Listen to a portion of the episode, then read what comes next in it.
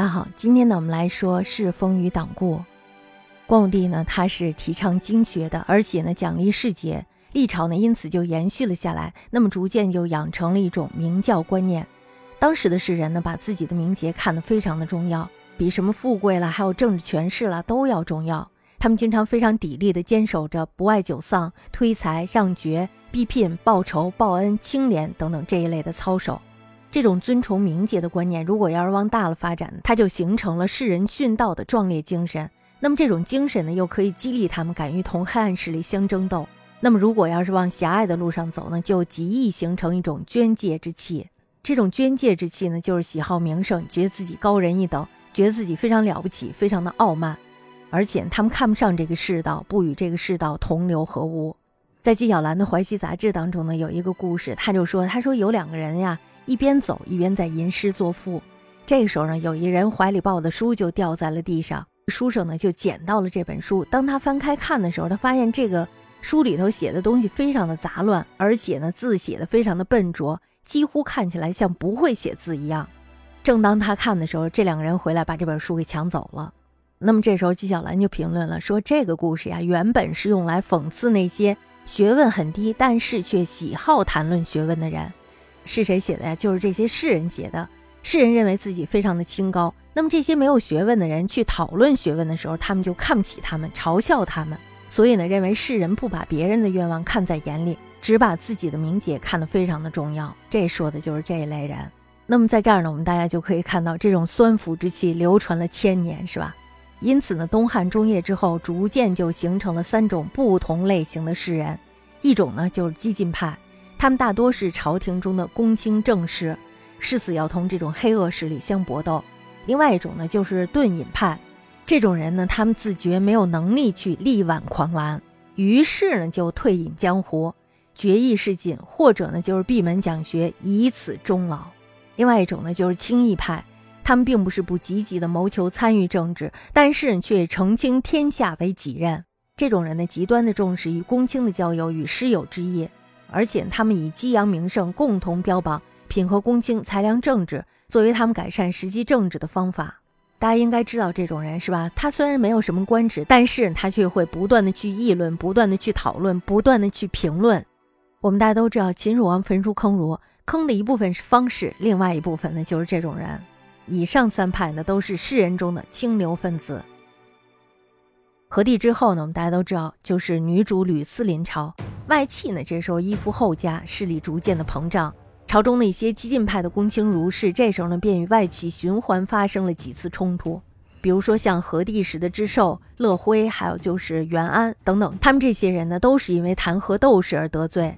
安帝时候呢，有一个窦根，他以奏请邓太后还政而得罪。另外呢，还有什么杨震、翟普、陈忠，他们都是因为擅权而得罪。顺帝的时候有张网、朱穆。黄甫圭、陈蕃等等，他们也都是因为擅权而得罪。这些人呢，虽然失败了，甚至呢牺牲了性命，但是他们不畏强欲、耿耿忠直的这种气节，经常是震动朝野，给昏聩的朝廷一个兴奋剂，成为了清一派士人极力拥戴的对象，变成了榜样了。桓帝时代呢，宦官战胜了外戚。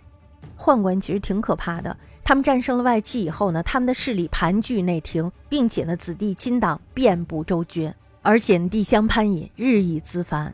大家知道，你在朝廷里揽权的时候，那么就会有很多下边的人自然来依附于你。那么这样呢亲得近的、忠实于他的人，这时候就都得到了好处。凡是欲登上政治舞台的人，都得结交宦官。当时呢，还有一些无耻的士人巴结钻营。一旦依附了宦士，这时候呢就气焰万丈，像我们现在说的这个暴发户一样。如果你要是给谁冠上了这个暴发户的名声的话，除了他有钱，就是可能他以前呢已经低调到了尘埃里，那么现在呢已经跋扈到了天庭上了，是吧？就是这种人。所以呢，这帮人被视为世人中的浊流分子。宦官还有浊流的黑暗势力是如此的兴盛，那么清流分子呢？这时候他们攻击的对象就逐渐的转移到了他们的身上。这时候呢，清流的组合是比以前要更加庞大的，包括有朝士公卿、地方官僚以及名士等等。他们议论的中心呢，都集中在了京师的太学。太学生呢，因为历朝的积累，所以呢，他们的人数是非常多的，以至于到桓帝的时候呢，多达三万余人。他们大多数呢都出身社会清流与伐越家庭，对于宦官的暴政以及浊流的阿谀附势切齿痛恨，自然呢就会发为轻易，以批评时政和推荐宦官为己任。他们广泛的交游公卿名士，在太学当中呢激扬名声，共相标榜，极力的拥戴激进派，打击宦官的活动。大家知道这种现象是不是让我们想到了五四运动呀？有点那个意思，是吧？政治言论由太学流传至州郡，风动影从。形成了政治社会方面的严密结合。太学生的领导人呢是郭泰还有贾彪，他们歌颂拥戴的公卿名士呢，则以陈蕃，还有就是私立校尉李英和名士王畅为首领。宦官与清流之间的对峙呢是非常严峻的，双方呢于是就爆发了激烈的冲突。从桓帝延禧八年，也就是公元一百六十五年起，在中央机构，清流力争补士人参与政事，并且呢全力合击宦官奸性。比如说，居延侯览被河免官，他的弟弟呢，这时候也因为被弹劾而自杀。还有就是中常侍左婉以及他的兄长左称也被弹劾自杀。居远、唐衡、徐晃也被贬侯夺爵。清流才知宦官的手段呢，这时候我们看起来非常的严厉，是吧？但是呢，他们的手段犹不至此，他们进一步的在地方州郡用严刑极法痛杀宦官的宗族、奴客还有羽翼。经常的是不顾及朝廷的赦免，先斩后奏。比如说中常侍张让，他让他的弟弟张硕逃遁凶家，藏于柱中。李英呢，这时候就率领部族破柱杀硕。还有就是程进、岑志，他们在逮捕南阳复古张范的时候，这时候呢，皇帝赦免了这个张范，但是呢，他们却不把他放出来，最后呢，将他杀死在狱中，并且呢，还搜捕了他的宗族宾客，一共杀了二百余人。侯览家呢，在房东残暴百姓。张俭呢，这时候就巡查到了平陵，在平陵呢，很不巧就遇到了懒的母亲。这时候呢，他就立刻赤捕杀之，并且，追捕他家的家属还有宾客，杀死者百余人。中常侍徐晃兄子宣为下配令。这时候，他向李浩的女儿求婚，结果呢，被拒绝了，人家没有看上他。于是呢，这个宣就将告的女儿抢到了家里边，大家都以为他抢来是为了结婚，是吧？并不是。而是把这个女子给射杀了。东海相皇将这个宣家不分男女老少全部拘捕，并且呢将这个宣斩首暴尸。之后呢，清流与朝野士子紧密团结，发挥了巨大的作用。当时呢，政风一下就振肃了起来，似乎呢这时候就大有世风压倒宦风的这种局面，大有可待天下澄清的希望。太学激励分子呢，这时候就相互激励，相互标榜。高颂天下楷模李元礼就是李英。不畏强欲的陈忠举，也就是陈蕃，还有就是天下俊秀王叔茂，也就是王畅，并且呢，鼓动世人继续为澄清政治而奋斗终身。此外呢，还提出了一大堆的人物，要求人们去学习他们。大家看，这就是立标杆，让大家都向他们学习，都不畏强欲，敢于同黑暗势力做斗争。清流呢，对于宦官的势力这么严厉的制裁，宦官他依附于昏庸的皇帝。这时候呢是肯定不会善罢甘休的，于是呢便设计大举反攻。在延禧九年的时候，也就公元一百六六年的时候，这时候就有阉党河南章程，因为预卜将有大赦，于是呢就教子杀人。不久以后呢，果然被赦免了。那么这时候呢，李英就非常的生气，因为他觉得你已经知道赦免了，所以你派人去杀人，这是非常卑鄙的，而且呢是违法的，竟然呢没有听从旨意就把他给杀了。宦官的这时候就趁机指使张成的弟子修书弹劾，控告李英等养太学游士，交结诸郡生徒，共为不党，匪善朝廷，夷乱风俗。桓帝呢，当时非常的震怒，于是呢就下令郡国逮捕党人，凡世人有门户见之，标榜之风者，皆被视为党人，这一类的人都要被抓起来。结果呢，李英与朝臣杜密、范庞等等二百余人被捕下狱。那么，对于逃亡各地的党人呢，也派使者四处搜寻，悬赏缉捕。太尉陈蕃因为上书为李英申辩，所以呢被罢免了官职。桓帝皇后的父亲窦武，他在阉党专权的时候呢，只能做一个城门校尉，因此呢，他就特别同情这些清流反宦的活动。贾彪呢，这时候就潜入了洛阳，密请窦武以及尚书霍胥为李英等申冤。在元康元年，也就是公元一百六十七年的时候，两个人呢都奏请皇帝宽待李英等。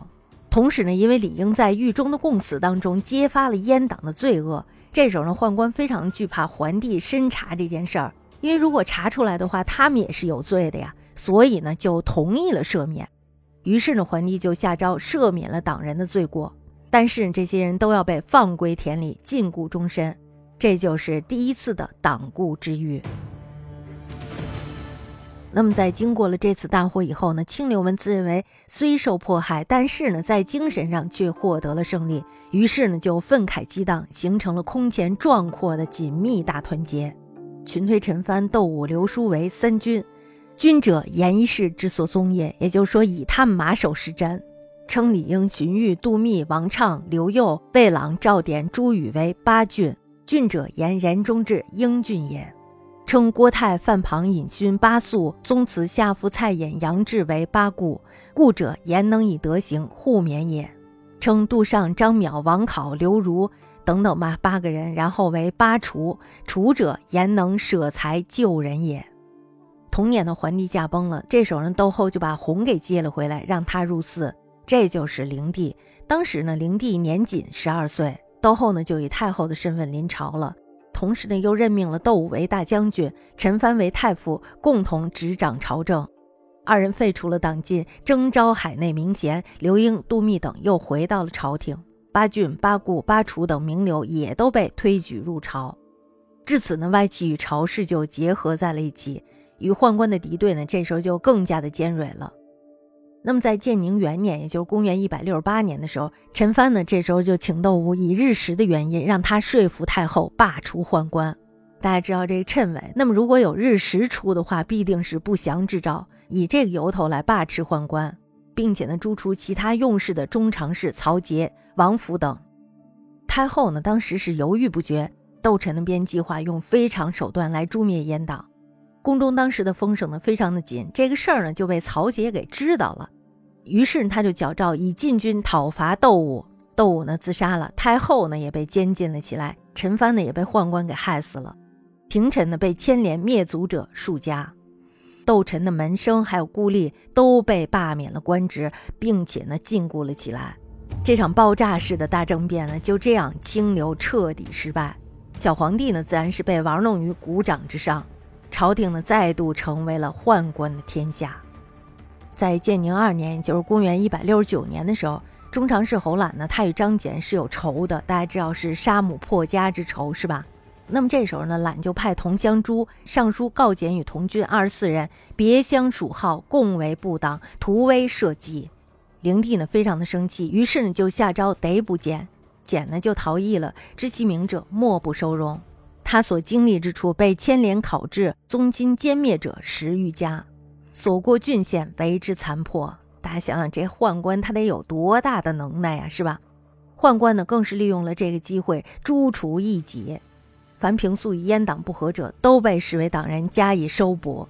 总计被害朝士李应、杜密等等，一共有上百人，刘启禁锢者也达到了六七百人。